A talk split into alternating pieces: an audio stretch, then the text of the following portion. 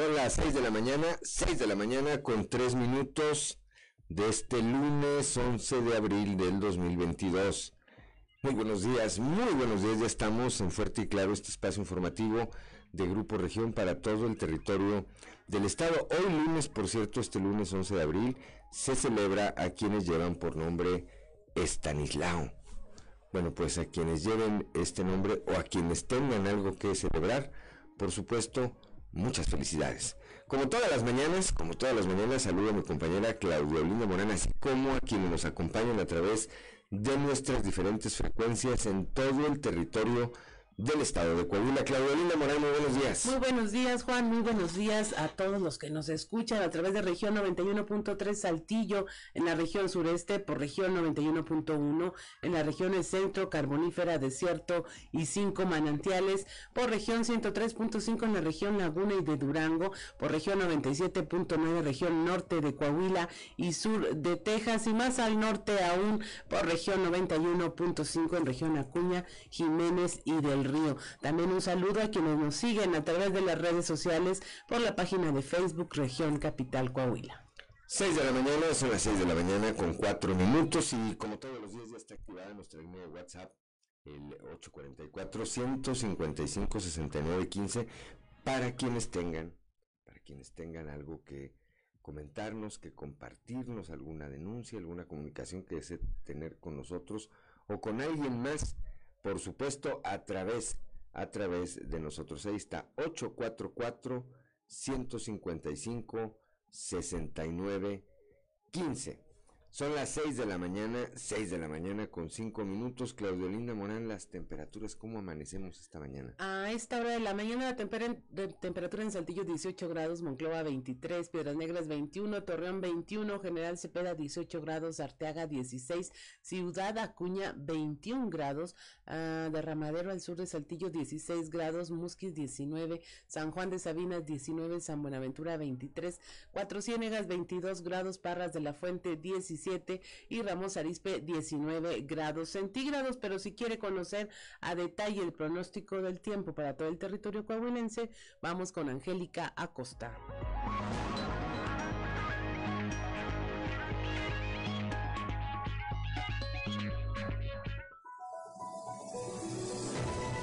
El pronóstico del tiempo con Angélica Acosta.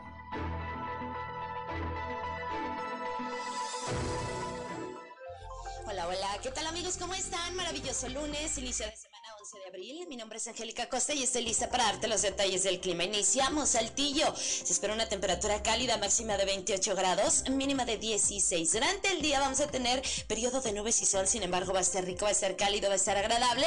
Y por la noche un cielo principalmente nubladito. La posibilidad de precipitación 1% ahí para Saltillo. Excelente. Nos vamos hasta Monclova, temperatura muy cálida, máxima de 36 grados, mínima de 24. Durante el día vamos a tener periodo de nubes y sol va a estar muy muy cálido y por la noche un cielo principalmente nublado. También algo cálido por la noche. La posibilidad de precipitación totalmente nula ahí para Monclova. Perfecto, nos vamos ahora hasta Torreón, Coahuila. También temperatura cálida, se espera una máxima de 33 grados centígrados, mínima de 20 durante el día. Vamos a tener un cielo nublado, sin embargo va a estar cálido, ¿ok? Por la noche un cielo principalmente claro, también algo cálido por la noche y atención ahí en Torreón se espera posibilidad de precipitación, incrementa más durante el día que por la noche 45%, ¿ok?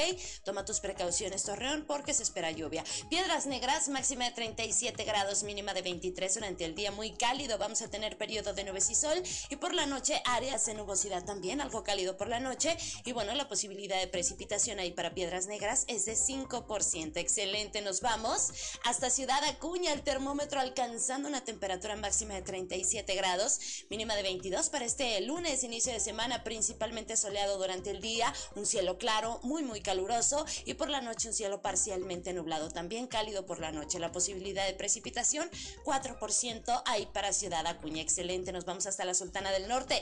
Amigo, ¿tienes vuelta para allá? Mi gente bonita, tiene vuelta para Monterrey. Ponga atención, se espera una máxima de 37 grados para este lunes, mínima de 19. Durante el día vamos a tener periodo de nubes y sol, va a estar muy muy caluroso, por la noche parcialmente nublado, muy cálido también por la noche y bueno, la posibilidad de lluvia para Monterrey Monterrey es de 1%. Ahí están los detalles del clima. Que tenga usted un feliz inicio de semana. Buenos días.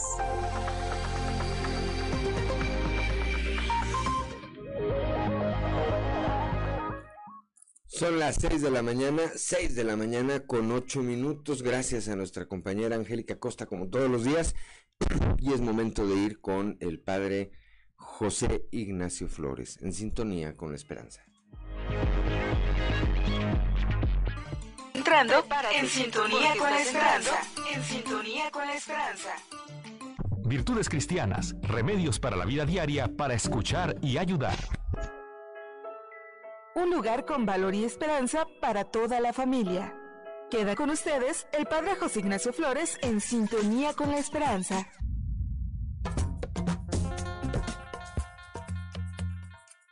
Es tiempo de selfies. Con la fotografía digital y las redes sociales, los jóvenes de hoy o las nuevas generaciones se han hecho cientos de veces más fotos que sus padres y sus abuelos. Cuando había que ponerle un rollo a la cámara y mandar a revelar las fotos. Entonces la manera de compartirlas era enseñando álbumes o en un portarretratos. Ahora cualquier teléfono almacena miles de imágenes y se comparten instantáneamente para que todos los contactos la puedan ver. Selfie es la palabra creada para llamar a la foto que alguien se hace a sí mismo. Desde aquella selfie de unos jóvenes con el Papa, eh, hay poca gente, yo creo que no haya posado para una. ¿Por qué tanta selfie? Puede ser porque es más rápido que pedirle a alguien que nos haga la foto, pero también puede ser porque nos dejamos llevar por un regusto narcisista que nos da vernos en fotos. Puede ser que no estén de acuerdo conmigo. Casi todos tenemos algún contacto que nos agota a base de tanta selfie y más si son de esas personas que salen siempre con la misma cara en distintos escenarios. En las redes sociales mostramos algo, quizá algunos demasiado, de lo que somos. Subimos fotos, escribimos cosas, comentamos la de otros. Podemos de vez en cuando preguntarnos, ¿qué hay en nuestro muro? ¿Son solo selfies o dejo lugar para otros? ¿Quiénes salen en mis fotos? ¿Hay lugar para la justicia? ¿Hay lugar para la fe? ¿Qué temas salen en mi muro y con qué perspectivas los abordo? Que tengas un excelente día. El amor y los valores se han hecho presentes. A partir de hoy, podemos vivir un futuro mejor. Te invitamos a vivir en sintonía con la esperanza. Y muchas gracias por tu preferencia.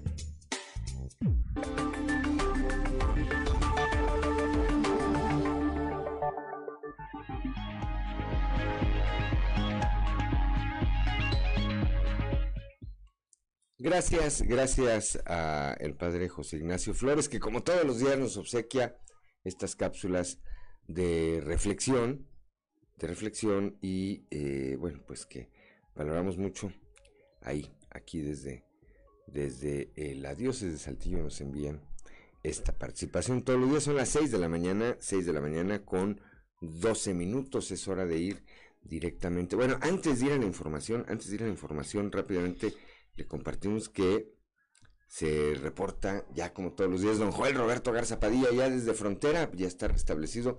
Me imagino, nos comentaban que había tenido un pequeño quebranto ahí en su salud. Bueno, ya el hecho de que se reporte nos da esperanzas de que así, de que así sea. Rápidamente dice, eh, buenos días, Ciudad Frontera presente y la, la frase del día de hoy dice, lo que tú tienes, muchos lo pueden tener, pero lo que eres, nadie lo puede ser.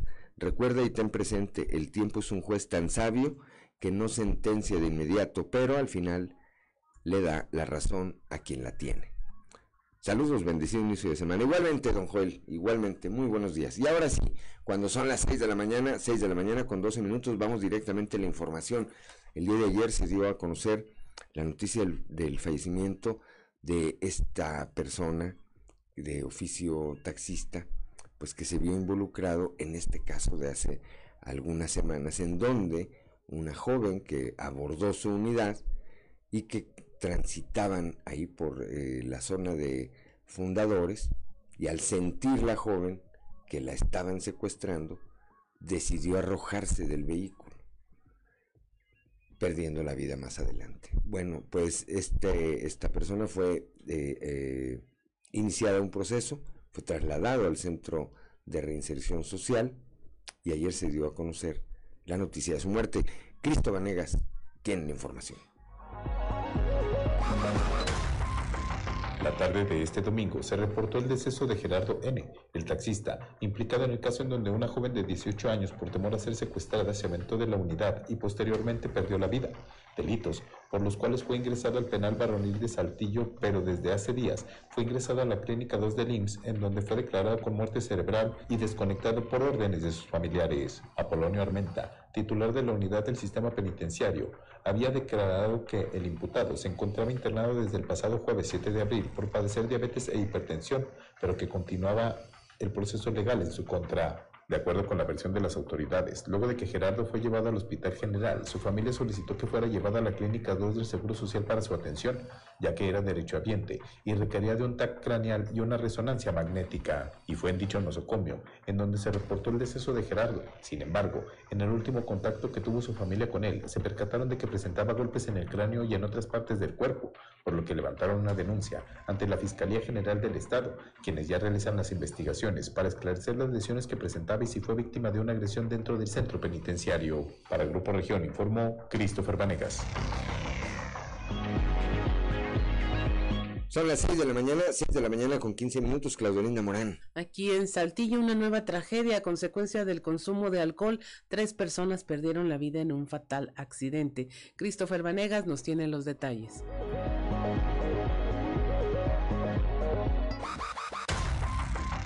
Durante la madrugada de este domingo, nuevamente se presentó una tragedia a consecuencia del consumo de alcohol, luego de que el conductor de un automóvil se impactó en contra de un camión de transporte del personal al manejar en estado de veredad, dejando como saldo tres personas sin vida y tres más lesionadas, entre ellas una bebé de ocho meses de nacida. De acuerdo con el reporte de las autoridades, alrededor de las 6.30 de la mañana de este domingo se reportó que el conductor de un vehículo Kia, identificado como Alejandro N. de 24 años, se impactó en contra de un camión de transporte de personal en la antigua carretera a Monclova, a la altura del Parque Industrial Finza. Esto movilizó a paramédicos de bomberos de Ramos Arispe, quienes al llegar confirmaron el deceso de tres personas, dos hombres y una mujer, además de tres personas lesionadas, entre ellas el conductor responsable, una mujer y una menor de ocho meses de nacida. Además, elementos de la Policía Municipal arribaron al lugar del accidente, al igual que elementos de la Fiscalía General del Estado, para tomar conocimiento de las muertes e integrar la carpeta de averiguación. Dentro de las primeras investigaciones, trascendió que Alejandro manejaba en estado de veredad, ya que había salido de una fiesta en la colonia Valencia del municipio de Saltillo y que circuló en contra, impactándose en contra del camión de pasajeros que viajaba vacío y del cual el conductor huyó del lugar. Por estos hechos, quien es señalado como responsable se encuentra internado en una clínica del IMSS en calidad de detenido, mientras que el Ministerio Público da inicio al proceso legal en su contra. Para Grupo Región informó Christopher Vanegas. Son las 6 de la mañana, 6 de la mañana con 16 minutos. El día de ayer se registró aquí en la región sureste del estado, particularmente en la capital, aquí en Saltillo, un suicidio más. Cristo Vanegas tiene la historia.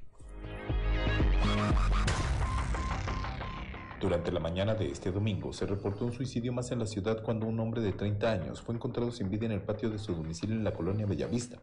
De acuerdo con el reporte de las autoridades, el occiso se encontraba en estado depresivo y tras ingerir bebidas embriagantes optó por quitarse la vida. Fue alrededor de las 10 de la mañana que Javier fue en busca de su hermano, Eduardo, luego de que no contestaban los mensajes y llamadas que le había realizado, pero al llegar a su domicilio en la calle de Reforma e ingresar, lo encontró suspendido de un barandal. De inmediato, se realizó el reporte al sistema de emergencias 911 y se trasladaron autoridades y cuerpos de emergencia, quienes confirmaron el deceso de Eduardo, por lo que elementos de seguridad acordonaron la zona y solicitaron el apoyo de elementos de la Fiscalía General del Estado. Cuando los peritos de la Fiscalía arribaron al lugar para tomar conocimiento del deceso, constaron que el occiso había dejado una carta póstuma despidiéndose de su familia y pidiendo disculpas por estos hechos. Además, De acuerdo con la entrevista que realizaron las autoridades a los familiares, se presume que Eduardo tenía una depresión ya que había tenido problemas con su pareja y en su trabajo, situaciones que se presume lo llevaron a quitarse la vida. Finalmente, el cuerpo fue llevado al CEMEFO en donde se continuará con las diligencias por parte del Ministerio Público para posteriormente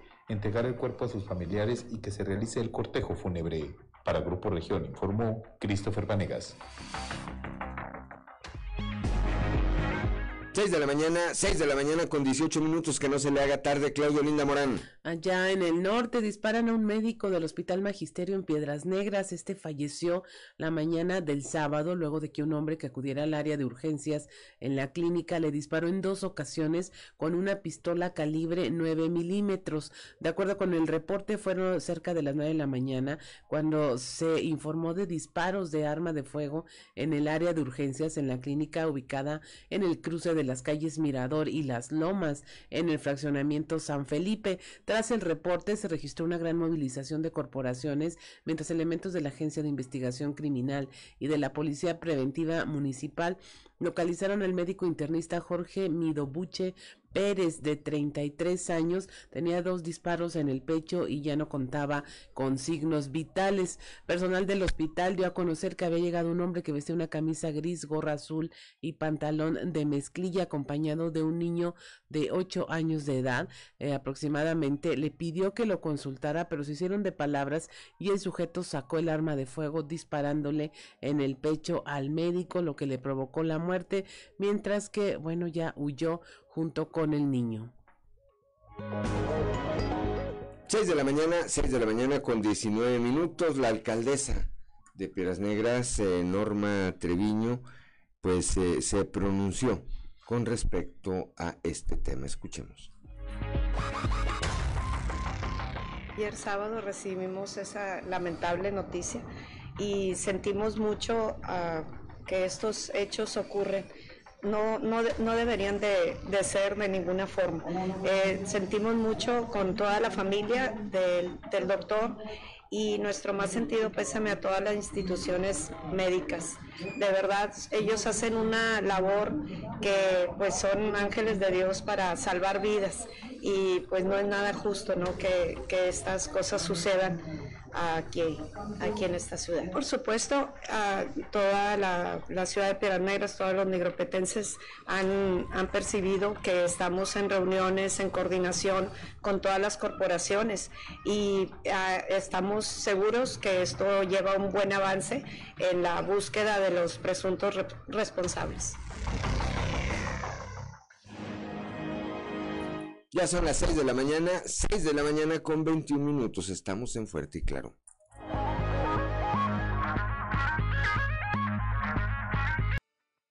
Con el confinamiento del COVID-19, si te encuentras en una situación de... Son las 6 de la mañana, 6 de la mañana con 24 minutos. Escuchábamos aquí en Claudolinda Morán. A José José con A mi manera. ¿Sabías que era originalmente en francés esa canción? ¿En francés? En francés y fue adaptada por Paul Anka al inglés en 1969.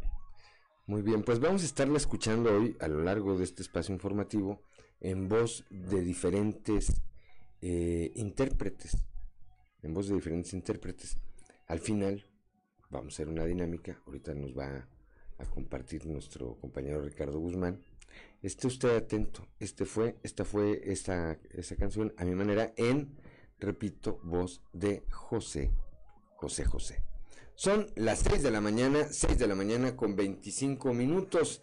14 automovilistas, 14 automovilistas fueron detenidos este fin de semana ya en Torreón a causa de manejar en estado de ebriedad. Víctor Barrón nos tiene los detalles.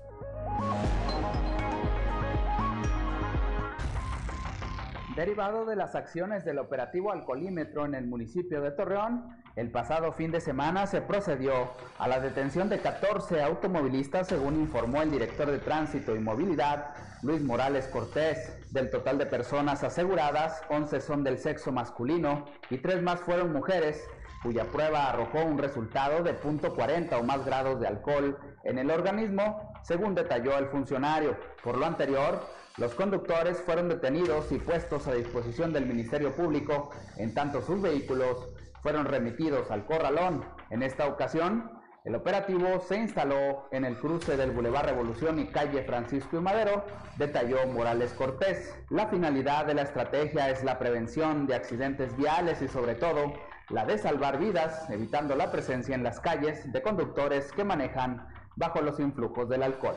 Para Grupo Región reportó Víctor Barrón.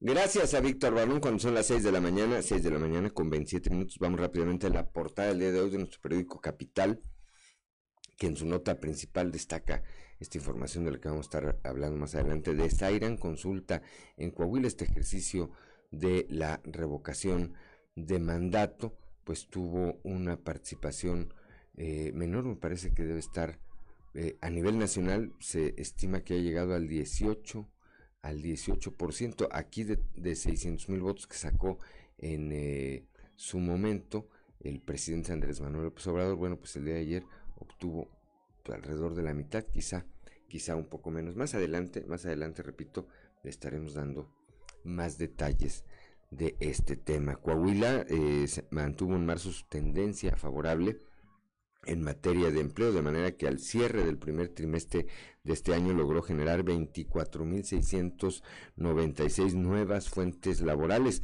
posicionándose así en el cuarto lugar a nivel nacional entre las entidades con mayor potencial generador de trabajo formal. Esto de acuerdo con cifras del Instituto Mexicano del Seguro Social. También eh, en este sentido, el alcalde de la capital, José María Frausto Siller, apoya la llegada de nuevas inversiones y eh, sostuvo este fin de semana también una reunión con directivos de Al Super a quienes les agradeció apostar, apostar por invertir aquí en esta ciudad para la apertura de más sucursales. Ya escuchábamos a Cristo Vanegas, tres personas, tres personas perdieron la vida, entre ellas una bebé de ocho meses apenas, este fin de semana aquí en Ramos Arispe a causa de esta combinación letal que es alcohol, alcohol y volante también. y nos comentaba Cristo Vanegas, otro suicidio se registró, un joven de apenas 30 años aquí en la colina de Bellavista decidió terminar con su vida. Además, en la portal de hoy, eh, y vamos a hablar también más adelante de este tema, el obispo emérito de Saltillo, Fray Raúl Vera López, consideró que faltó sensibilización entre la comunidad de la parroquia Nuestra Señora del Refugio eh, para que este tema del comedor para migrantes pues no hiciera la crisis que hizo y que terminó como ya, como ya todos sabemos. Son las 6 de la mañana, 6 de la mañana con 29 minutos, es hora de ir a nuestra columna en los pasillos.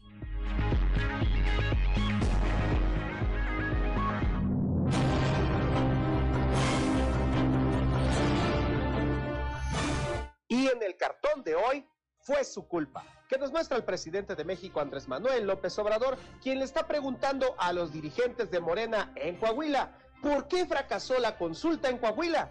Y ahí tenemos a Diego del Bosque Reyes Flores, Ricardo Mejía Verdeja y Luis Fernando Salazar culpándose los unos a los otros. Como se preveía, una muy baja participación ciudadana se registró en la tan traída y llevada revocación de mandato en Coahuila, lo que aseguran tiene encendidos focos rojos, amarillos y de todos los colores a los miembros de Morena, que por lo pronto, más preocupados por saber el motivo del desaire ciudadano, están en la echadera de culpas entre ellos, pues en breve habrán de dar cuenta de los malísimos resultados. Usted es el que me está señalando ahora. ¿Cómo dices? Yo solo Mire señalo lo que tú ¿Por qué no dedo? Lo está haciendo. te Usted señala. me está Tú me señalando. estuviste Usted señalando. me y eso acusa. Cosa de horas entonces, afirman los que saben, para que reinicie el fuego amigo y no tan amigo entre los liderazgos de este partido, entre ellos Luis Fernando Salazar, Diego del Bosque, Armando Guadiana, Reyes Flores Hurtado, además, por supuesto, del enviado presidencial Ricardo Mejía Verdeja. La decepción. La traición, amigo. Como se había anticipado, este lunes sesionan los diputados del Congreso local que preside Eduardo Olmos, que a pesar del inicio del periodo vacacional de Semana Santa, tendrán su sesión a partir de las 11 de la mañana y dejarán, muy probablemente, la siguiente para el viernes 22 de abril. La intención de Conagua de cerrar la presa Palo Blanco, que dejó en manos de las CEAS de Antonio Nerio, anticipa importantes resistencias e incluso movimientos de protesta. Grupos de campesinos, pequeños propietarios, así como clubes de pescadores preparan, por ahora de manera separada, acciones para dejar ver su inconformidad respecto a esta decisión. Atentos. Ah, no hay justicia como la de una turba iracunda. Voy a quemar todos los monumentos históricos. Voy a robarme un retrete. Son las 6 de la mañana, 6 de la mañana con 32 minutos, hora de ir con Claudelina Morán en un resumen de la información nacional tuvo revocación de mandato una participación de entre el 17 y 18% del electorado, reporta el INE en base a los resultados de su conteo rápido. Este porcentaje de participación se quedó por debajo del 40% mínimo que era necesario para que el ejercicio ciudadano fuera vinculante. El porcentaje de personas que votó por la revocación de mandato a López Obrador es de entre el 6 y el 7%, el de personas que los respaldaron es de entre el 90 y el 91%.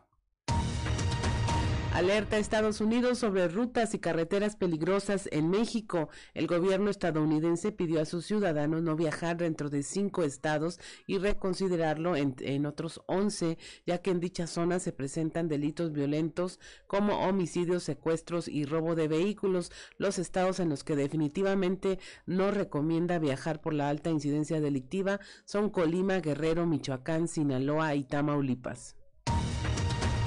Alejan vientos, toneladas de sargazo que se dirigían a las costas de Quintana Roo. Los vientos de hasta 40 kilómetros por hora que se registraron a consecuencia del Frente Frío 41 alejó temporalmente las toneladas de sargazo que se dirigían a la entidad y dieron un respiro para las vacaciones de Semana Santa. Ayudan lluvias a combatir el incendio en Santiago, Nuevo León. Habitantes del municipio subieron a las redes sociales numerosas imágenes de los chubascos intermitentes y agradecieron la llegada de las lluvias que ayudarán a combatir el fuego que consume parte de la Sierra Madre Oriental, específicamente en la zona de Mesa de El Oso y que tiene el riesgo de extenderse hasta el territorio de Arteaga, Coahuila.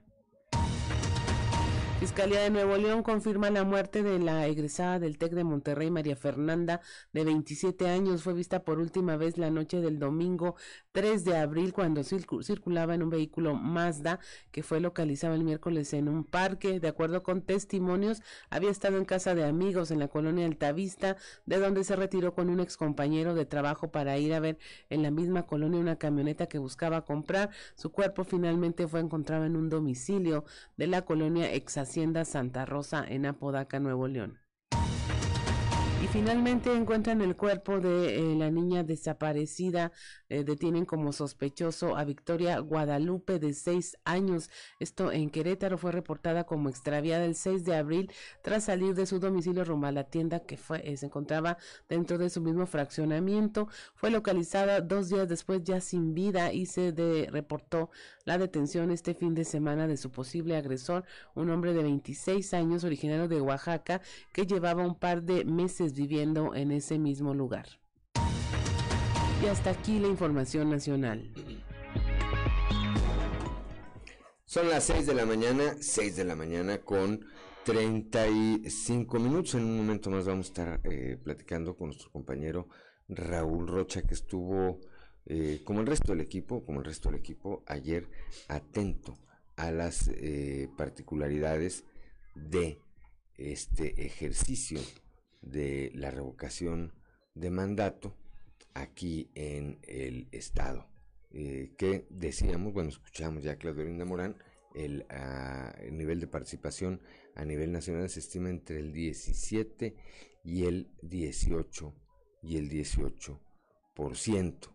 Eh, tiene muchas particularidades, se va, a hablar muchas, eh, mucho todavía sobre este tema, lo que hizo el INE, el INE ha respondido en innumerables ocasiones, pues que tiene o que hizo, hizo lo que tenía capacidad para hacer de acuerdo al presupuesto, de acuerdo al presupuesto que le dedicaron, que le asignaron desde la Cámara, desde la Cámara de Diputados. Y obviamente desde eh, Morena, desde el gobierno federal, dicen pues que el INE hizo un trabajo hizo un trabajo deficiente. Bueno, pues son las 6 de la mañana, 6 de la mañana con 36 minutos. Ya está en la línea telefónica mi compañero Raúl, eh, Raúl Rocha para platicarnos qué, qué sucedió, cuáles fueron las incidencias y los saldos de esta jornada del día de ayer. Raúl, muy buenos días.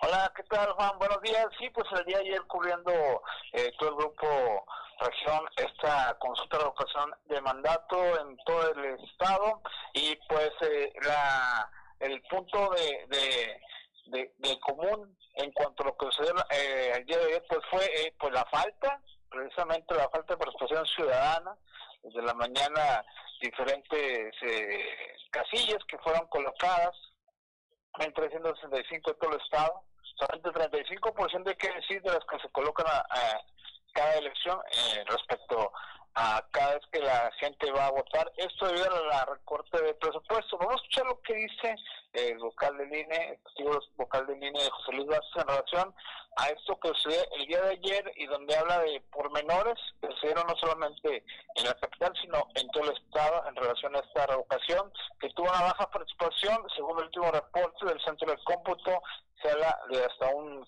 entre 14 y 15% de la ciudad de Coahuila. Escuchamos. Fueron eh, 1.365 las que, se, las que sí instalamos y las que generalmente instalamos son 3.900. Estamos, eh, estamos hablando de que instalamos como alrededor de 35% aproximadamente. Fue una situación de carácter presupuestal. El Instituto Nacional Electoral, conforme lo mandata la ley de recuación de mandato, hizo un estimado de 3.850 eh, millones de pesos para poder instalar casi 160 mil casillas. Como se recordará, pues no fue autorizado por la Cámara de Diputados. Hubo un litigio eh, finales de diciembre, principios de, todo enero y fue hasta la resolución de la Suprema Corte en donde eh, se estableció pues que el instituto eh, eh, colocara el número de casillas que le permitiera su capacidad presupuestal. Entonces, bueno, pues lo que lo que permitió esa posibilidad presupuestal pues fue las ese 35% que estamos hablando. Son las 6 de la mañana, 6 de la mañana con 39 minutos. Raúl, ¿qué nivel de participación hubo aquí en el estadio y aproximadamente cuántos votos representan? Eh, bueno, según el reporte ahorita, en el centro de cómputo del INE, que se está ahorita registrando, se han computado el 97.5 de lo que es el total de la votación. En ese sentido, eh, se habla de el 15.3% de lo que es la lista nominal en Coahuila. Ese es el, al momento, el registro que de participación ciudadana, que es la verdad muy bajo y va acorde más o menos a lo que está manejando en línea a nivel nacional, que habla entre el 14 y 17%. Eso quiere decir que hubo 344 mil, según aquí el dato, 456 eh, personas que votaron, donde 325 mil, lo que representa el 94% de los que pueden votar, dijeron que continuara el presidente de la República y 4.467, que es el 15%, que no. Eh, 3.893 votos fueron anulados. Hasta el momento, repito, después del 97.5 de las actas computadas, están muy cerca de llegar al 100%. Así que los números fríos simplemente hablan de esta falta de interés del pueblo coahuilense a esta consulta de revocación de mandato que fue emanada del mismo gobierno federal y que era parte de la crítica de todos los eh, sectores de oposición, que ese tipo de ejercicios deberían ser emanados, deberían nacer ya sea de la misma oposición o del mismo desacuerdo de la ciudadanía. Entonces puede ser parte de la respuesta a estos bajos resultados en relación a lo que pretendía el gobierno federal, ¿no? Así es. Bien, pues ahí está, cerca de 344 mil hasta ahora contabilizados, cerca de 344 mil coahuilenses acudieron a participar en este ejercicio. Gracias por tu reporte, Raúl. Muy buenos días. Buenos días, Juan. Gracias. Son las 6 de la mañana. Son las 6 de la mañana con 41 minutos. Estamos aquí en Fuerte y Claro.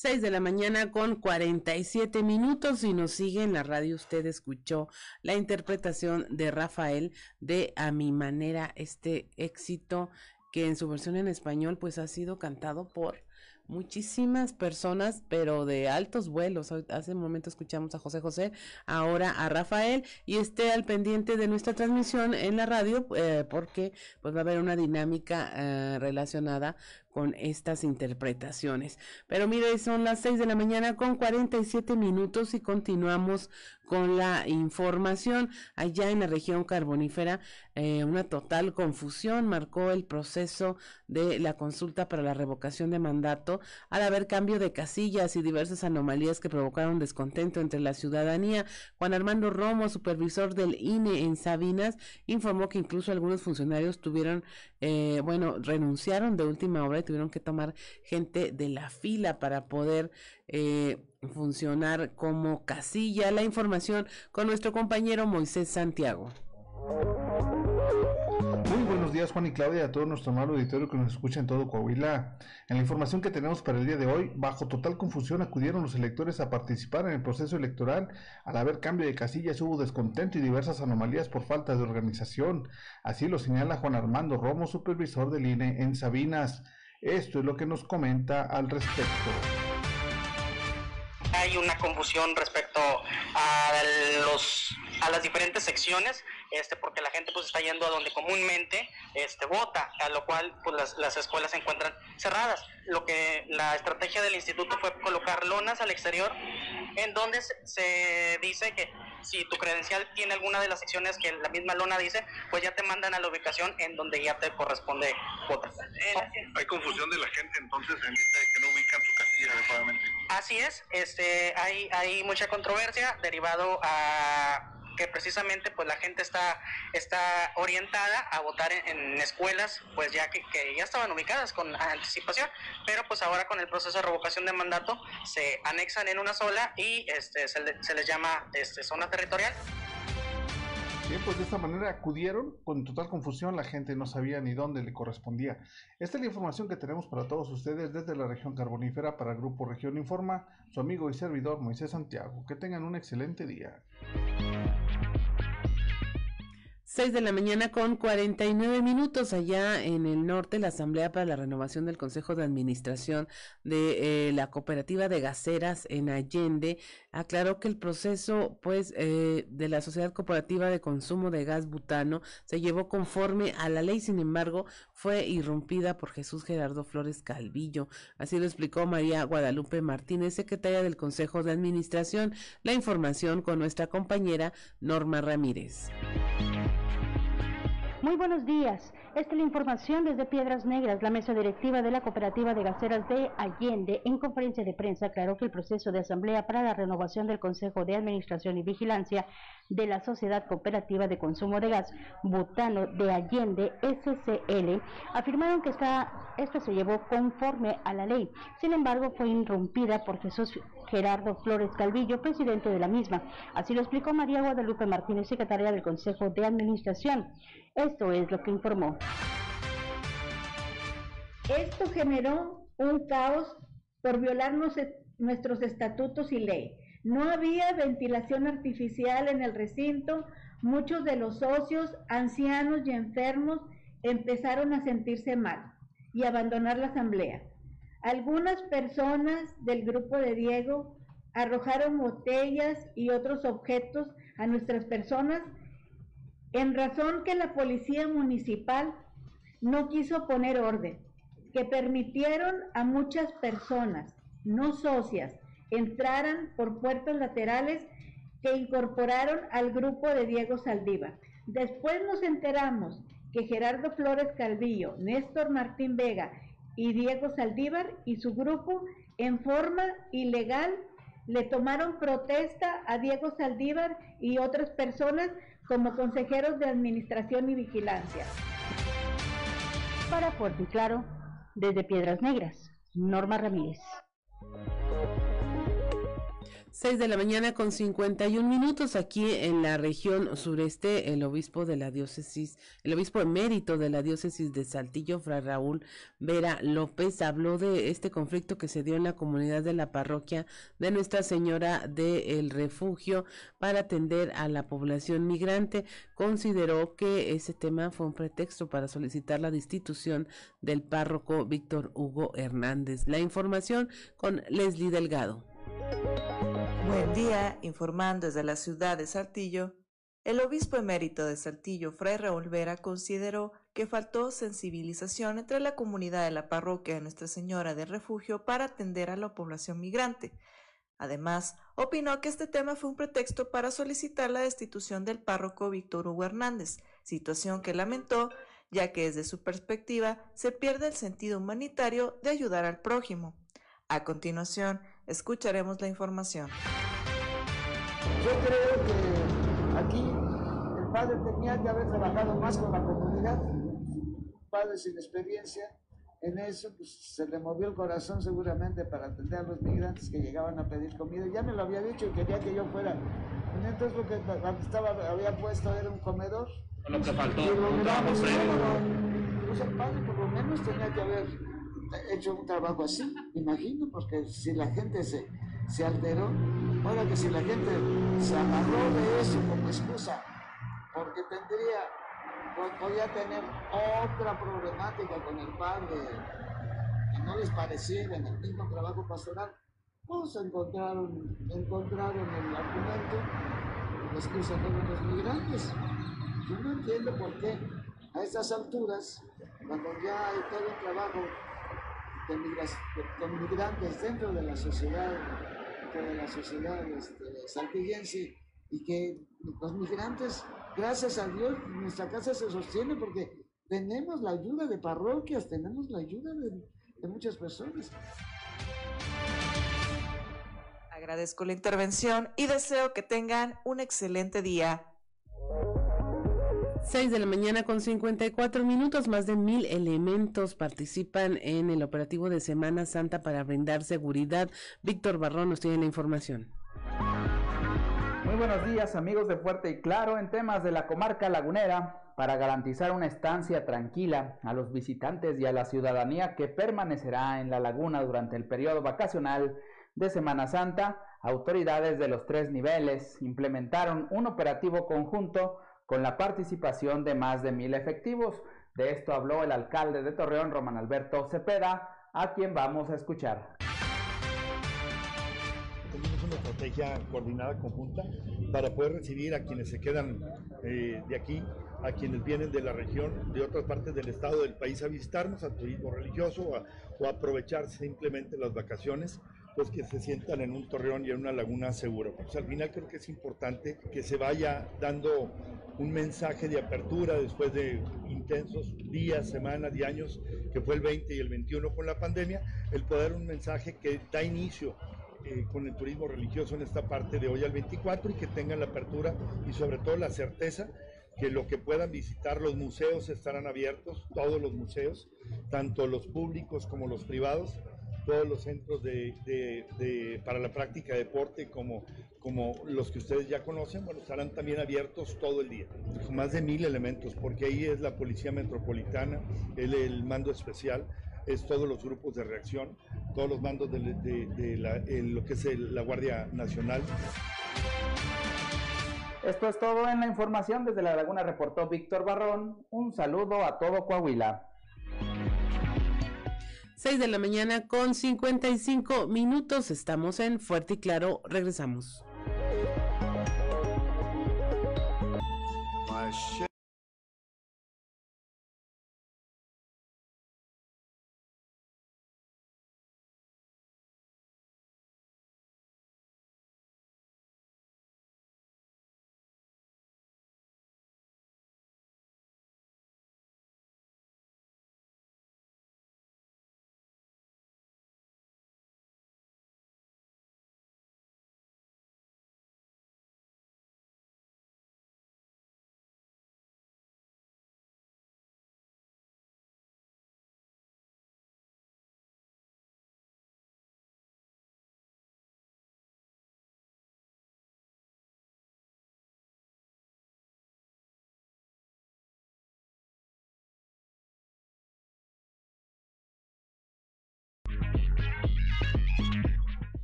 Ya son las 7 de la mañana, 7 de la mañana en punto.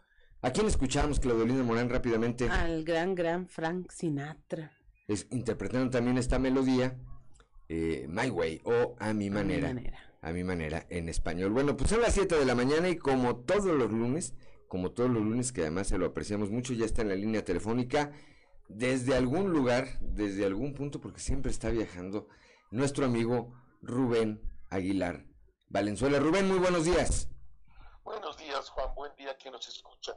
Eh, pues mi comentario de hoy es sobre la, los procesos de ratificación de mandato que se han dado en América Latina y el que se dio ayer en México.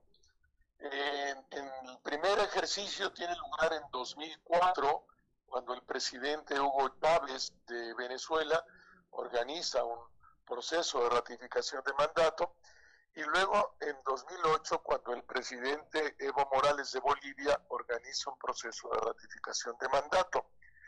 En ambos casos, eh, como resultado de este proceso, los dos presidentes obtienen una votación mayor a la que tuvieron como presidentes de la República. En el caso de Hugo Chávez, eh, tuvo como la primera vez que es elegido como candidato presidencial, 3.5 millones de votos y con la ratificación de mandato obtuvo 6 millones de votos. Y en el caso de Evo Morales obtuvo cuando a la elección presidencial 1.5 millones y en la revocación de mandato eh, 2 millones. Eh, cuando tú te pones en la lógica de la ratificación de mandato, pues se supone el parámetro es tener más votos de los que tuviste cuando fuiste elegido presidente, que más gente te quiere en el cargo y vota por ti. Y al mismo tiempo, en estos dos países eh, se elevó de manera considerable el número de los votantes este, en razón a la elección presidencial y creció casi 10, 15% en cada uno de esos países el número de los eh, electores. Eh, y con esos datos que pues señalan una, una normativa, digamos, un estándar, pues habría que medir, me parece, la, el ejercicio que ocurrió el día de ayer.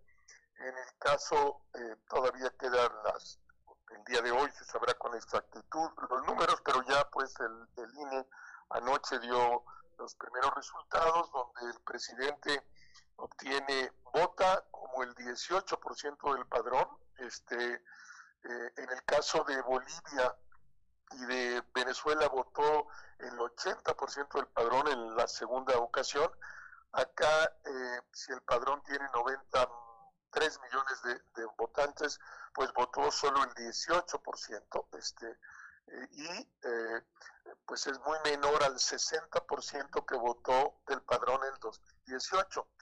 Y por un lado, y por otro lado, pues el presidente obtiene algo así como 15 eh, millones de votos, que es apenas la mitad de lo que obtuvo en el 2018, para que realmente desde los criterios que establece eh, el ejercicio en, en Venezuela y en Bolivia, pues eh, para que fuera un éxito, el presidente debe haber tenido por arriba de los 30 millones que obtuvo como presidente de la República, pero apenas obtuvo la mitad, lo ratifica apenas la mitad, y en ese sentido me parece que es un gran fracaso para el presidente, otra vez medido contra las experiencias que se han dado en América Latina. El presidente ya ayer, pues en la noche, lanzó un mensaje eh, reconociendo como un gran triunfo, no sé por qué, pero pues son, él siempre tiene otros datos y otros criterios para medir la realidad y me parece pues que eh, fue un, fracaso rotundo lo que ocurrió ayer, el número de los votantes, solo el 18% del padrón y el número de los eh, votos que consigue el presidente en lógica de ratificación, que es apenas la mitad de lo que obtuvo en 2018, Juan. Sí, definitivamente, eh, visto, visto lo que ocurrió ayer, pues me parece que eh, desde cualquier, desde cualquier óptica, eh, se advierte un fracaso, es decir, una disminución de la participación, un desaire de la ciudadanía. Aquí en su elección presidencial, particularmente en el caso de Coahuila, Rubén, te comento, eh, Andrés Manuel López Obrador obtuvo eh, poco más de 600 mil votos. El día de ayer eh, obtuvo 300 y tantos mil, lo que significa pues cerca de un 50% de votos que perdió o que ya no tuvieron ese interés en ir a, a ratificarlo, vaya, ni siquiera participar y menos a a ratificarlo. Entonces, eh, creo que a lo largo de la semana va a ser interesante ver la postura que tenga hoy el presidente y me parece que va a ser tema de la agenda de lo que queda de la semana activa. Hay que recordar pues, que esta semana es la semana mayor, eh, muchas actividades se interrumpen a mitad de ella, pero va a ser, va a ser el tema que esté sobre la agenda porque eh, sin, sin ser adivinos, pues desde ahora se anticipa que eh, desde la 4T o desde el gobierno federal enfocarán, entre otros eh, objetivos, sus culpas hacia el Instituto Nacional Electoral, Rubén. Seguramente, pero al tiempo, pues ya como lo señaló el presidente, que es un guion hecho ya desde hace un año, pues él asume que esto es una enorme victoria y agradece a los mexicanos, al pueblo bueno que lo apoya, es otra vez contra criterios objetivos un extraordinario fracaso. Eh, quiere decir eso o que a la gente ya no le interesa o que hay gente que de veras votó por él y que no lo quiere ratificar, pero no, no, no, se presentó al ejercicio. Otra vez, un ejercicio de ratificación de mandato para que sea exitoso, eh, tienes que eh, obtener mayor número de votos que los que obtuviste cuando ganaste la presidencia. Si no, es un fracaso. Y la eh, estándar para el presidente era 30 millones, este debería haber tenido 35, 40 millones para que fuera un éxito y apenas obtiene la mitad. Y en este sentido, pues es un gigantesco fracaso, aunque ellos ya desde anoche el presidente dice que es un extraordinario triunfo. Pero bueno, así son, el presidente siempre... Eh, niega la realidad, inventa otra realidad y él se siente satisfecho en ese mundo que construye, que no es lo que realmente sucede. Así es, y yo insisto, a pesar de eh, este discurso triunfalista de López Obrador, no dejó de criticar a el eh, papel hecho por el Instituto Nacional Electoral y pues eh, que va a continuar en el escenario nacional en algún momento, en algún momento no muy lejano, viene el tema de la reforma electoral donde claramente se plantea un, eh, una modificación a muchos de los aspectos que rodean hoy la vida normativa del Instituto Nacional Electoral y hay quienes ven pues que van, van sobre ellos, Rubén. No, pero no tiene ninguna posibilidad, son otra vez puros discursos, verborrea del presidente, no tienen la mayoría en la Cámara, en la oposición no va a aceptarle nunca esas normas, no va a poder reformar la Constitución. Y anotar simplemente, Juan, que mañana pues es la votación, eh, martes, la votación de la reforma eléctrica y ya la oposición en su conjunto anunció que votará en contra ante la intransigencia del presidente de no, de ordenar que no le movieran una coma y el desprecio absoluto al Parlamento eh, abierto que organizó el Congreso con los expertos a los cuales no les hicieron caso y me parece eh, un reconocimiento a la oposición que tanto el PRI como el PAN como el PRD y también el MC en conjunto votarán mañana en contra de esta absurda trasnochada reforma eléctrica del presidente. Tema que también, también eh, Rubén, sin duda, el, resultado que ya anticipas, eh, pues dará, dará muchísimo de qué hablar porque eh, pues es un tema toral para el desarrollo de nuestro país y habrá que ver a qué nivel llegan pues los reclamos o los discursos de una y otra parte una vez que se consolide esto esto que apuntas. Que no que el, el presidente se negó efectivamente a hacer casos de estas semanas y semanas de foros en el eh, Poder Legislativo, eh, a escuchar cualquier voz, incluso la de los propios norteamericanos, que le conminaron, lo hicieron ver que pues no, no era por ahí. Habrá que ver después de la votación cuál es la postura, cuál es la postura del presidente y qué va a seguir entonces, y qué va a seguir entonces en este tema que, insisto, pues es de, de primerísimo orden para el desarrollo de nuestra nación. Pues sí, ya veremos, la votación me parece que está clara, no va a tener los votos, no va a pasar la reforma, va a gritar, va a insultar, va a decir que son unos traidores de la patria a los diputados responsables y unos fieles a la patria a los diputados irresponsables de Morena, pero pues ya iremos viendo qué va a pasar. La ley es absolutamente seguro que no pasa, Juan. Estaremos platicando seguramente la próxima semana de este y de muchos otros temas, Rubén Aguilar. Así es, Juan, y buen día a ti, buen día a, a quien nos escucha, buen día. Buen día, excelente semana. Nuestro amigo Rubén Aguilar, cuando son las 7 de la mañana, 7 de la mañana con 11 minutos, Claudio Linda Morán. Y pues buenas noticias para la región centro de Coahuila, sí va a haber utilidades. Altos Hornos de México tiene una importante recuperación y eh, se estima que eh, pues habrá buenas noticias para el sector eh, democrático obrero del Sindicato Nacional. la información con Guadalupe Pérez. Centro. Este año sí habrá utilidades para los trabajadores de las plantas unidos de Altos Hornos, así lo señaló Ismael Eija Escalante, secretario general del Sindicato Nacional Democrático Obrero.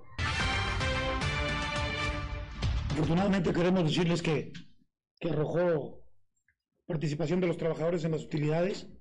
Es un número, yo lo considero pues muy, muy bueno. En total son 451 millones 43 mil 871 pesos. Yo se los decía, eh, el, último trimestre pues fue bueno, que gracias a Dios se, se elevaron los precios en, en la tonelada de acero. El día de hoy pues vemos otra noticia y qué bueno, qué bueno esto es para, para los trabajadores, para las familias de los trabajadores. Teníamos años que no, que no había este tipo de, de participación para nosotros como trabajadores. Y quiero decirles que y aquí somos todos. O sea, esta cantidad no solamente es entre los trabajadores sindicalizados, es entre todos los trabajadores de, Altos Hornos de México, sindicalizados y no sindicalizados. Tenemos el número global porque entran factores, jornadas laboradas, lo que percibiste en el, el año, tu, tu, tu promedio, tu promedio y, entran otros factores. O sea, si, si tú como trabajador tienes inasistencias, pues lógico que, que te va a bajar tu participación. Saludos desde la región centro para Grupo Región Informa, Guadalupe Pérez.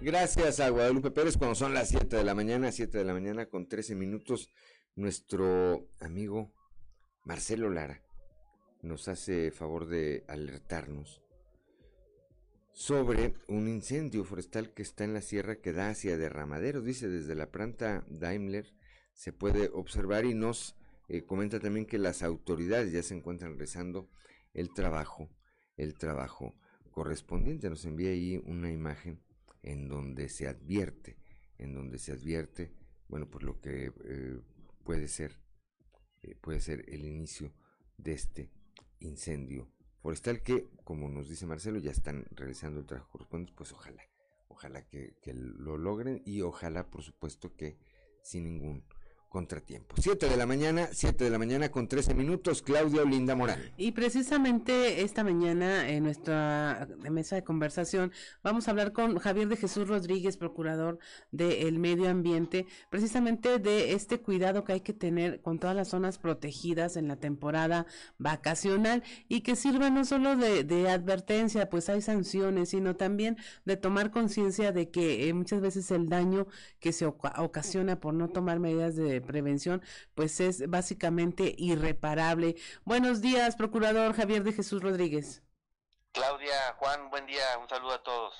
Eh, cuéntenos, primero, para recordarnos como ciudadanos coahuilenses y a nuestros visitantes, cuáles son las áreas protegidas que tenemos en el Estado y sobre las que precisamente hay una mayor vigilancia. Bueno, eh, áreas protegidas del Estado eh, hay hay dos. Una es la, la, que todos conocemos aquí en, la región sureste, que es la de Zapalinambe. Hay otra en, en, la laguna. Y, y, a raíz de unos diversos cambios a, a, la ley, eh, ya eh, existe el área protegida voluntaria que los propietarios de esos predios pueden decir, oye, yo quiero que esto se quede como área protegida este, voluntaria y aplica en el mismo sentido que un área natural protegida, ¿no? Y eso ya hay muchas más en, el estado, de hecho somos uno de los estados con más áreas naturales protegidas eh, eh, voluntarias del país. Así es. Es decir, que ahí, si hubiese algún daño, estaría altamente penalizado. Así es, este, ya la, la, la, ley aplicaría como si fuera un área natural protegida y donde la ley especifica que pues en, en, esos sitios las sanciones se, se agravan o se dobletean por, por el lugar que, que representa. Así es. Estamos hablando de áreas naturales protegidas, particularmente eh, de zonas boscosas, en la serranía o de otra naturaleza. Sí, precisamente las, áreas naturales protegidas voluntarias no, no necesariamente este, pueden ser áreas este, con pinos o árboles como sería en área Zaparename, sino por decir, te pongo, un ejemplo, la, la, muralla es un área natural protegida voluntaria, ¿no? Entonces no necesariamente ahí se encuentran eh, eh, eh, este, este bosque, pero pues sí, este cierto tipo de, de, especies eh, de animales y cierto otro de especies, ya a lo mejor no, no pinos, pero sí cactáceas, que por su importancia, pues es necesario eh, que entren en, cierta protección o cierto cuidado, pues para evitar su, su, su pérdida. Así es. Procurador, ¿cómo ve las medidas que se están implementando en zonas como la Serranía de Arteaga, eh, de por ejemplo de que haya un, un registro o un padrón de quienes compran carbón y dónde van a estar este las medidas de pues para tratar de disminuir el número de visitantes, de tener mayor control, finalmente eh, cree que son adecuadas y pertinentes? Yo, yo siento que sí las medidas son las adecuadas, desafortunadamente pues bueno, la, naturaleza del hombre es destructiva eh, y ya pudimos este, pues, constatar que por un simple eh, eh, error involuntario de hace este del año pasado, pues lo, lo que conllevó ese pequeño error, ¿no? Entonces, y precisamente, o sea, incluso por, la experiencia del incendio de la Pinalosa de, del año pasado también podemos ver que incluso con un incendio activo, pues la gente todavía queriendo ir a la sierra a hacer carnes asadas, pues bueno, pues sí, sí, sí habla de una falta de, de, conciencia y de, responsabilidad, pues por parte de, todos los ciudadanos que no ven con importancia cuidar el entorno o por un simple error es lo que puede desencadenar. Entonces yo veo bien este, las acciones y pues, con el único objetivo pues de cuidar nuestros recursos naturales. Y finalmente cuéntenos, procurador, cómo van los dos casos que bueno tenemos como sabemos que la, la Procuraduría del Medio Ambiente tiene muchas actividades, está el tema de las empresas contaminantes, el tema de las eh, ladrilleras, pedreras, eh, todo ese tema, pero generalmente nos centramos en los que suelen ser foco de atención para los medios. Está el tema de la pinalosa y escaleras al cielo.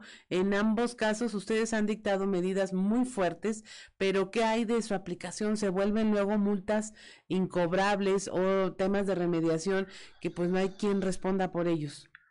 Sí, pues bueno, en el, en el tema de, de, la pinalosa este, nos ha movido el, Ministerio Público y el juez, la, la, la, audiencia, la tenemos para mayo. este, pues nosotros ya tenemos este cuantificado el, el, el, el daño que vamos a, solicitar, pero pues obviamente es una cantidad este, impagable pero pues bueno, lo queremos hacer de esa manera pues para que siente un, un precedente de que pues el que la hace eh, la paga, ¿no? Entonces no tenemos duda que, que, que saldremos favorables porque pues, todas las de la ley están sobre nosotros, pero ahí ya no es tema este, de, la Procuraduría, sino simplemente de fechas de, de, audiencia que, que, el, que el juez otorgó pues para que la, la otra parte pudiera eh, tener tiempo de recabar pues las pruebas para, para su defensa, ¿no? Porque si no, no tenían mucho de, de, de dónde agarrarse para defender eh, el daño que, que, se ocasionó. Y en el tema de las escaleras al cielo, pues también ya, ya está la resolución por parte de la, de la Procuraduría. Lo único que falta es eh, que, que, exista ya un representante legal de ese predio que como bien sabemos eh, pues, pues, falleció y no dejó un testamento por lo que está ahorita un juicio sucesorio de todos los bienes del, del, fallecido, entre esos, pues los terrenos que, que, son parte de las llamadas escaleras al cielo. Entonces, nosotros pues jurídicamente no podemos eh, notificar a alguien esa resolución porque no, no hay un propietario legal. Entonces, no estamos esperando que suceda eso, pues para que continúe el, el, curso de la remediación y de la aplicación del, de, la sanción de ese lugar, que en este caso pues es la, la, destrucción de todo lo que se construyó, disponer los, los materiales en, en, en, un lugar especializado para, para escombro y por la remediación de, de la flora. Así es. Pues el mensaje está muy claro. Le agradecemos, procurador Javier de Jesús Rodríguez, pues el llamado a nuestros visitantes y a nosotros los propios coahuilenses de respetar todas estas áreas naturales protegidas, porque si no, sí vamos a tener problemas. Muchas gracias, procurador. Que tenga una excelente semana. Gracias, igualmente para ustedes. Siete de la mañana con 21 minutos. Estamos en Fuerte y Claro. Regresamos.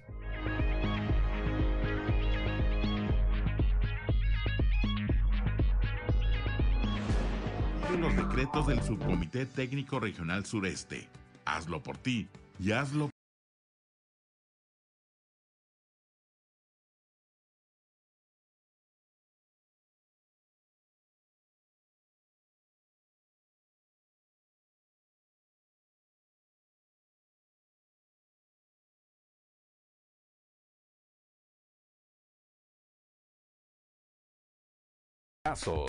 con Antonio Zamora.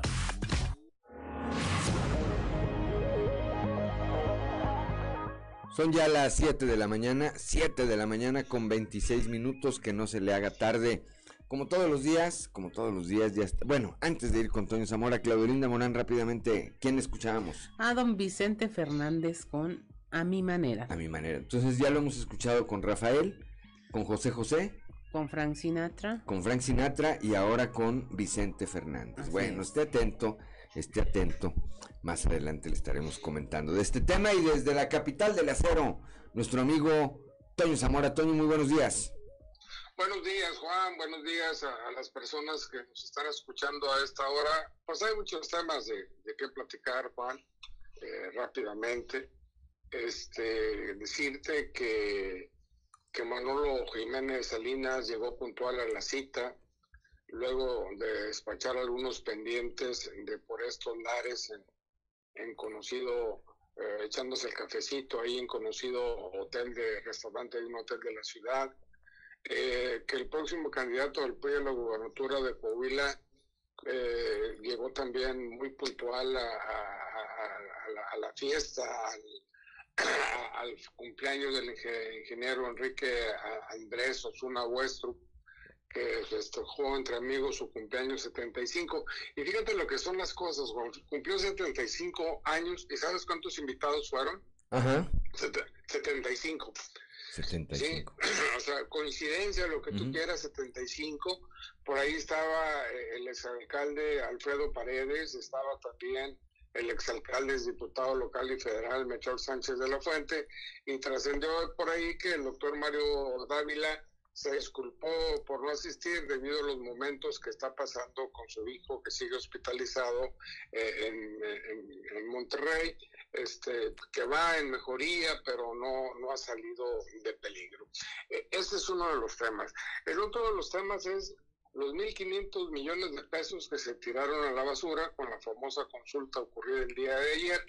Y, que, y, que, bueno, este, eh, podrán eh, yo creo que todo lo que hicieron alrededor de, esta consulta con los funcionarios federales, con el gasto de lana para el acarreo y demás, Juan, a mí me queda así más o menos como, como claro, o, dime que, estoy este, pensando mal, eh, que esto que sucedió en la consulta de, de ayer va a ocurrir en el 2024. Ojalá y no, ojalá y siga el INE al, frente de, manejando las elecciones, porque bueno, de todo el mundo sabe que la intención de Morena es desaparecer al INE o cuando menos quitar a esos funcionarios que son 100% ciudadanos y que le vinieron a dar un cambio diferente a los resultados electorales, ¿no? Entonces yo creo que, que aguas con el 2024, porque van a actuar de la misma manera, y el resultado puede ser como, ah, ok, tuvieron el 18%. No, a ese 18%, a ese 18% fue la gente que votó. Hubo gente que salió a votar también y que lo hizo en contra. Entonces le quedaría más o menos a Morena entre el 14 y el 15%, tal vez el 13% del total de los votos.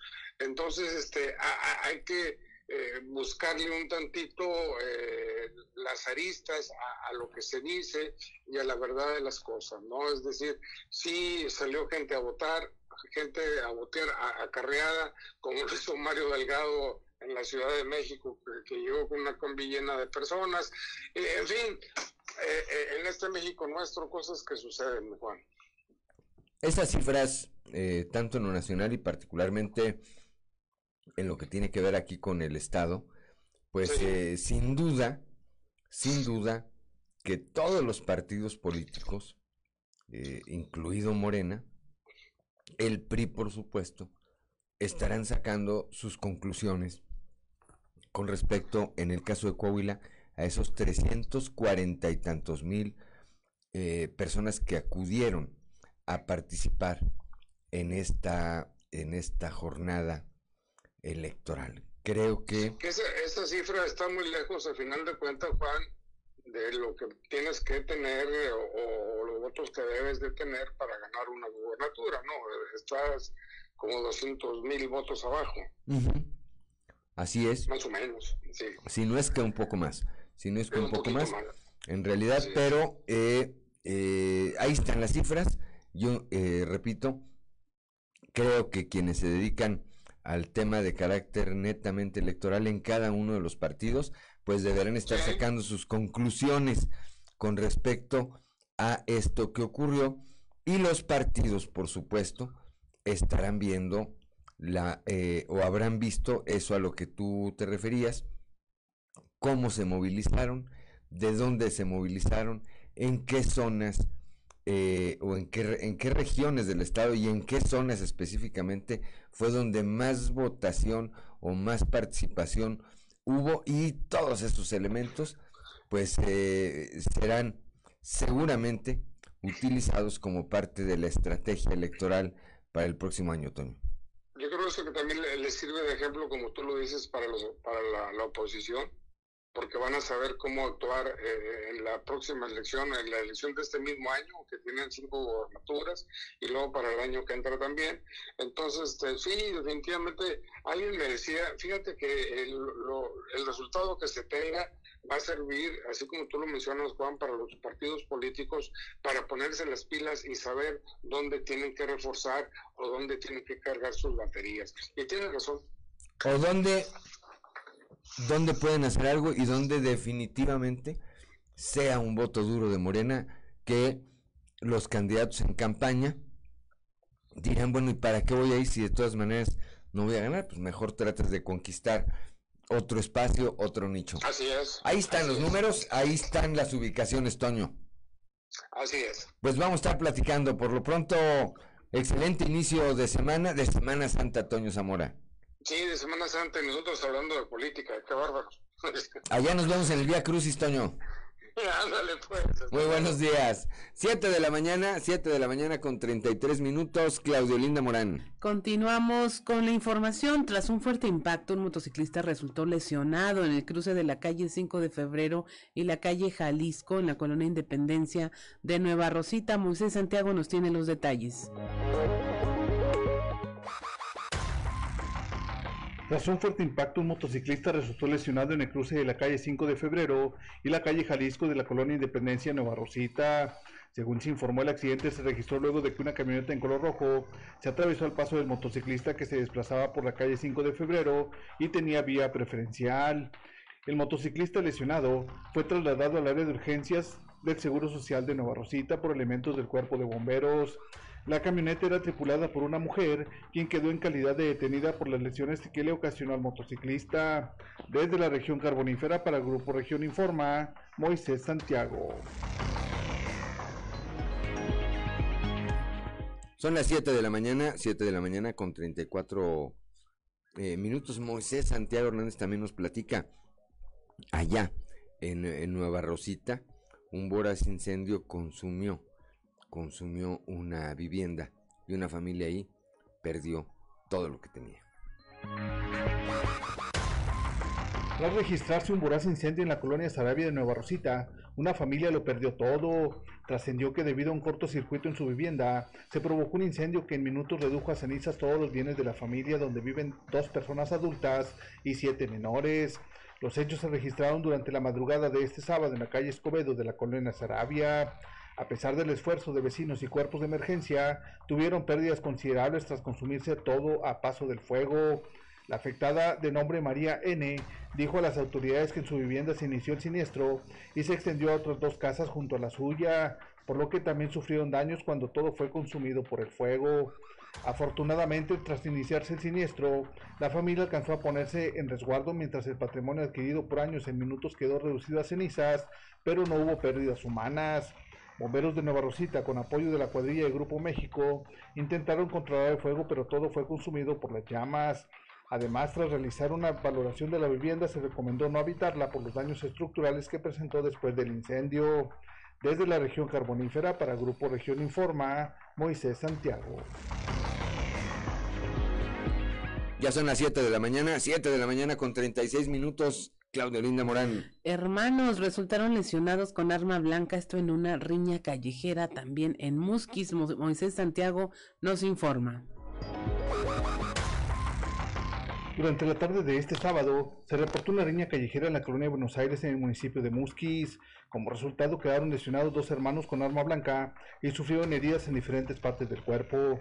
Los afectados son identificados como hermanos carnales de apellido Escamilla Ortiz.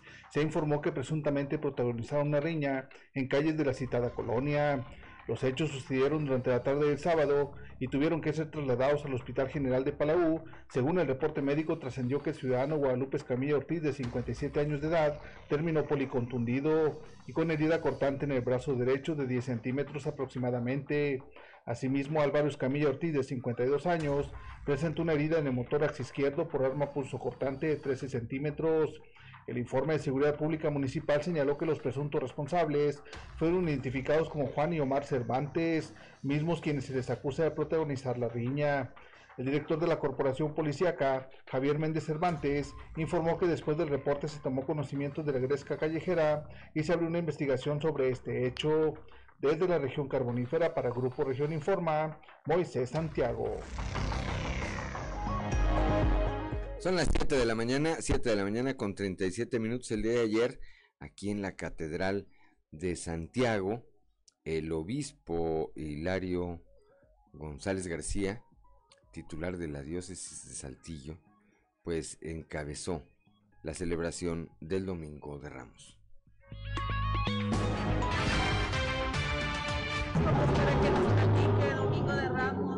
Bueno, es una, es una misa ahora presencial con los eh, parámetros actuales, con mucha emoción, con mucho cariño. Para mí siempre eh, celebrar la Semana Santa, pues como cristiano es el, el, el momento adecuado para renovar nuestra fe, mantener nuestra esperanza y bueno, aclamar a Jesús como Rey y Señor de nuestra vida, invitarlos a, como le decía la gente, que esos ramos que llevamos en nuestra casa representen nuestra pertenencia, nuestro deseo de aprender de Jesús, de vivir como Él, ¿verdad? Y sus enseñanzas, tres enseñanzas muy padres que sintetizan toda su vida, el servicio, la oración y la misericordia.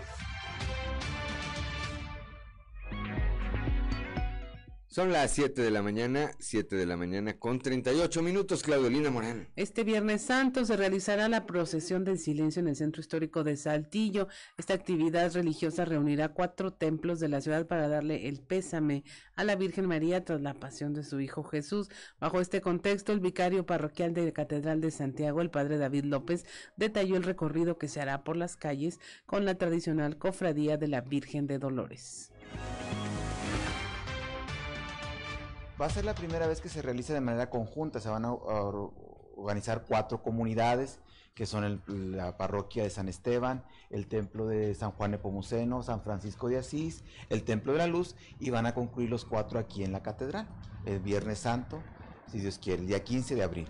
¿Cuántas personas van a estar participando? No, personas no sabríamos el número de personas, eso sí sería un número, porque es variable, varía mucho porque aparte van a venir los de, aparte los de la comunidad, la gente que, se, que le gusta participar en la procesión y también sumar a las personas que en el turismo religioso pues se acercan a, a ver la procesión. ¿De qué se trata? ¿Qué es lo que hacen entonces? En la procesión del silencio recuerda el momento en que la Virgen María regresa de colocar a Jesús en el sepulcro. Entonces la iglesia evoca el momento en el que María, al dejar a Jesús, regresar a su casa es un momento de silencio muy profundo y de un gran dolor. Entonces la iglesia quiere acompañar de manera espiritual a la Virgen María en ese momento tan duro de, su vida. Se, pidió apoyo a la Secretaría de Cultura del Gobierno del Estado, del municipio y también con, la vialidad. Son las 7 de la mañana, 7 de la mañana con 40 minutos. Estamos en Fuerte y Claro.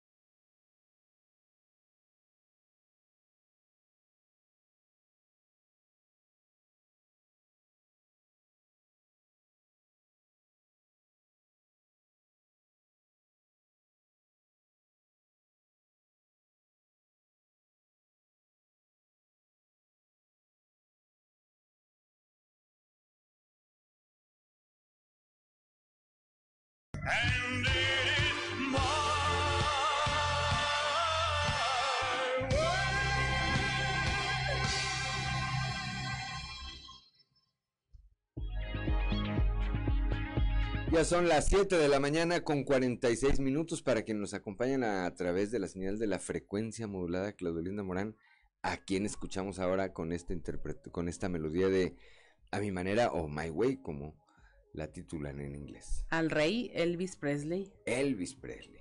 Grabación de 1973. Encantada en vivo. En vivo además. Bueno, pues un... La verdad es que una delicia escuchar esta melodía que es una gran melodía, en la voz de muchísimos, de muchísimos este, eh, intérpretes, ¿verdad? Son las 7 de la mañana, 7 de la mañana con 46 minutos, continuamos con la información.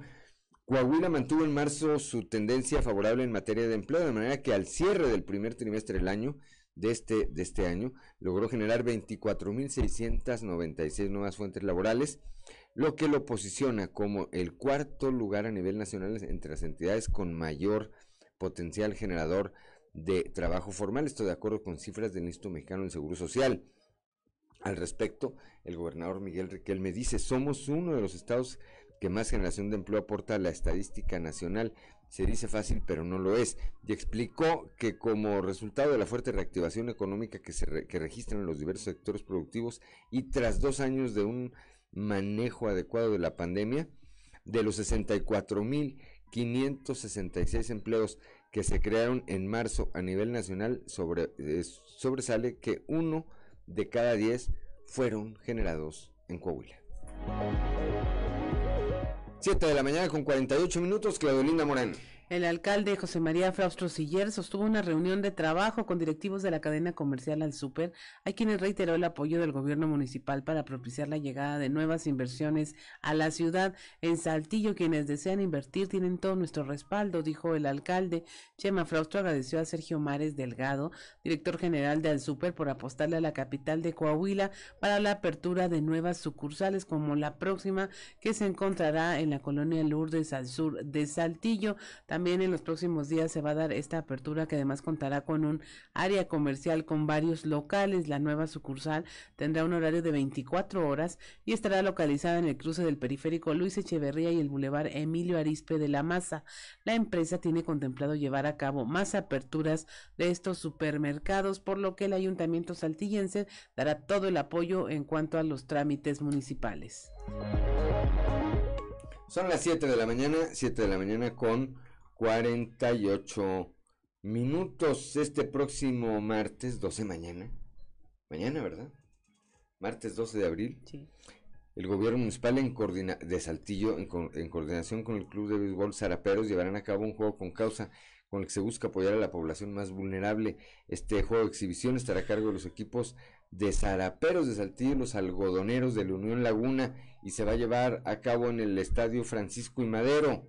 Para poder ingresar, los aficionados deberán llevar un kilo de ayuda por persona. Esto lo eh, informa Antonio Cepeda Licón, quien es director del Instituto Municipal del Deporte. A partir de las 5 de la tarde se podrá ingresar al estadio con su aportación y a las 19 horas va a dar eh, inicio el acto inaugural por parte de las autoridades del ayuntamiento y de ambos clubes de béisbol. A las 19 horas con 30 minutos eh, arrancará este juego entre zaraperos y algodoneros del Unión Laguna. 7 de la mañana, 7 de la mañana con 50 minutos, Claudio Linda Morán. Es momento de escuchar algo que vale la pena leer con Alberto Bortman. Algo que vale la pena leer con Alberto Bortman. Excelente jornada, estimados amigos radioescuchas, mil gracias por su sintonía. Desde 2020 a la fecha y con motivo de celebrar el centenario de nacimiento del cuentista y novelista americano Ray Bradbury, se han realizado continuamente publicaciones y reediciones de sus libros, reconociendo su particular arte de escribir con maestría relatos de fantasía, terror y ciencia ficción. En este contexto resulta poco conocido que en sus primeras dos décadas como escritor también gozó de popularidad en el género detectivesco, oportunidad que le sirvió para perfeccionar los giros inesperados y las metáforas oscuras de su habitual narrativa. Durante el pasado mes de marzo, Editorial Minotauro publicó entre sus novedades Los muertos no resucitan y otros relatos policíacos, una antología de 20 historias imprescindibles del género negro que en su mayoría fueron escritas cuando Bradbury publicaba en pequeñas revistas y empezaba a definir su estilo entre fantasía y ciencia ficción siendo tanto su mérito que varias de estas historias llegarían a ser presentadas ni más ni menos que por el propio Alfred Hitchcock en su habitual programa de televisión. La recopilación incluye una nota de petulancia en la que un misterioso pasajero de tren que viaja en el tiempo advierte a su yo del pasado sobre un asesinato inminente en el que se vería involucrado. El pueblo donde no baja nadie, que narra un enigmático homicidio sucedido en una comunidad abandonada la sustitución de un marido por un robot en Marionetas S.A. Inesperadas vueltas de tuerca junto a la compleja moral de los personajes en ambientes sobrenaturales hacen de esta selección un testimonio de la desbordante imaginación y profundo conocimiento del comportamiento humano que fue capaz de plasmar en la literatura Bradbury, quien sin duda dejó muy en claro el amor por su oficio al confesar. Amo lo que hago como una madre ama a sus hijos. A usted pueden gustarle o no mis hijos, pero cuando los escribía, araba con mi máquina de escribir y cosechaba párrafos. Una lectura por demás recomendable. Mil gracias amigos lectores por su sintonía y nos escuchamos de nueva cuenta la próxima ocasión cuando tengamos lista la recomendación de algo que vale la pena leer. Excelente semana, les desea su amigo Alberto Borman y recuerden en estos tiempos de monopolio digital y tecnológico, leer un libro es hacer revolución.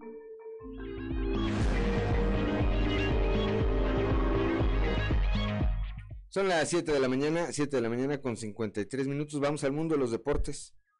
Vamos al mundo de los deportes con Noé Santoyo. Resumen Estadio con Noé Santoyo.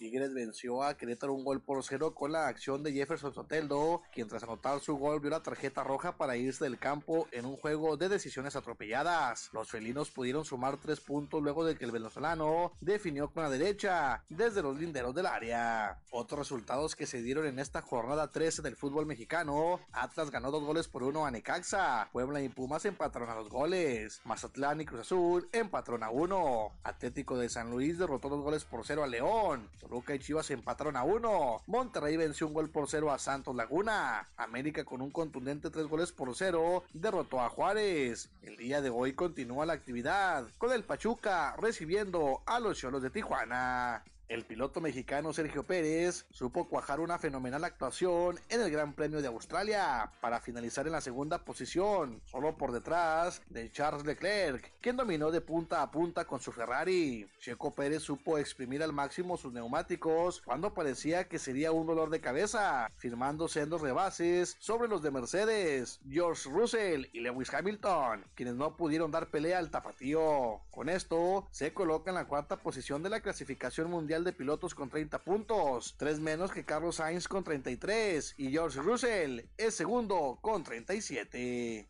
Este fin de semana una terrible noticia sacudió a los Steelers de Pittsburgh, pero también a la NFL, luego de que se dio a conocer la muerte del quarterback Dwayne Haskins, quien según distintos reportes perdió la vida la madrugada de este sábado tras ser atropellado. El atleta tenía escasos 24 años de edad y se había unido a los Steelers previo al inicio de la temporada 2021, donde estaba peleando por un lugar para hacerse de la titularidad en el equipo, oportunidad que se abrió tras el retiro de Ben Roethlisberger. Doble de José Vargas con casa llena en la sexta entrada le dio la vuelta a la pizarra y encaminó a Zaraperos de Saltillo a la victoria de cuatro carreras sobre tres ante los Sultanes de Monterrey. Sultanes se había adelantado en el score en la cuarta entrada. Luego de batazo de dos esquinas a la pradera del medio de Rico Noel, quien llevó a la registradora a José Robledo con la de la quiniela. Sin embargo, vendría la reacción del Zarape para quedarse con este triunfo. En otro encuentro de pretemporada, los algodoneros de Unión Laguna dejaron en tercera base la carrera del triunfo y terminaron empatando a siete carreras con aceleros de Monclova, en lo que fue su sexto compromiso de preparación, celebrado ante una gran entrada en el Parque de la Revolución. Los siguientes compromisos para el equipo de la comarca lagunera serán este próximo viernes en casa ante Zaraperos de Saltillo y posteriormente sábado y domingo correspondientes a la Copa Gobernador, empezando el sábado a las 17 horas frente a los Leones de Yucatán. Resumen Estadio con Noé Santoyo.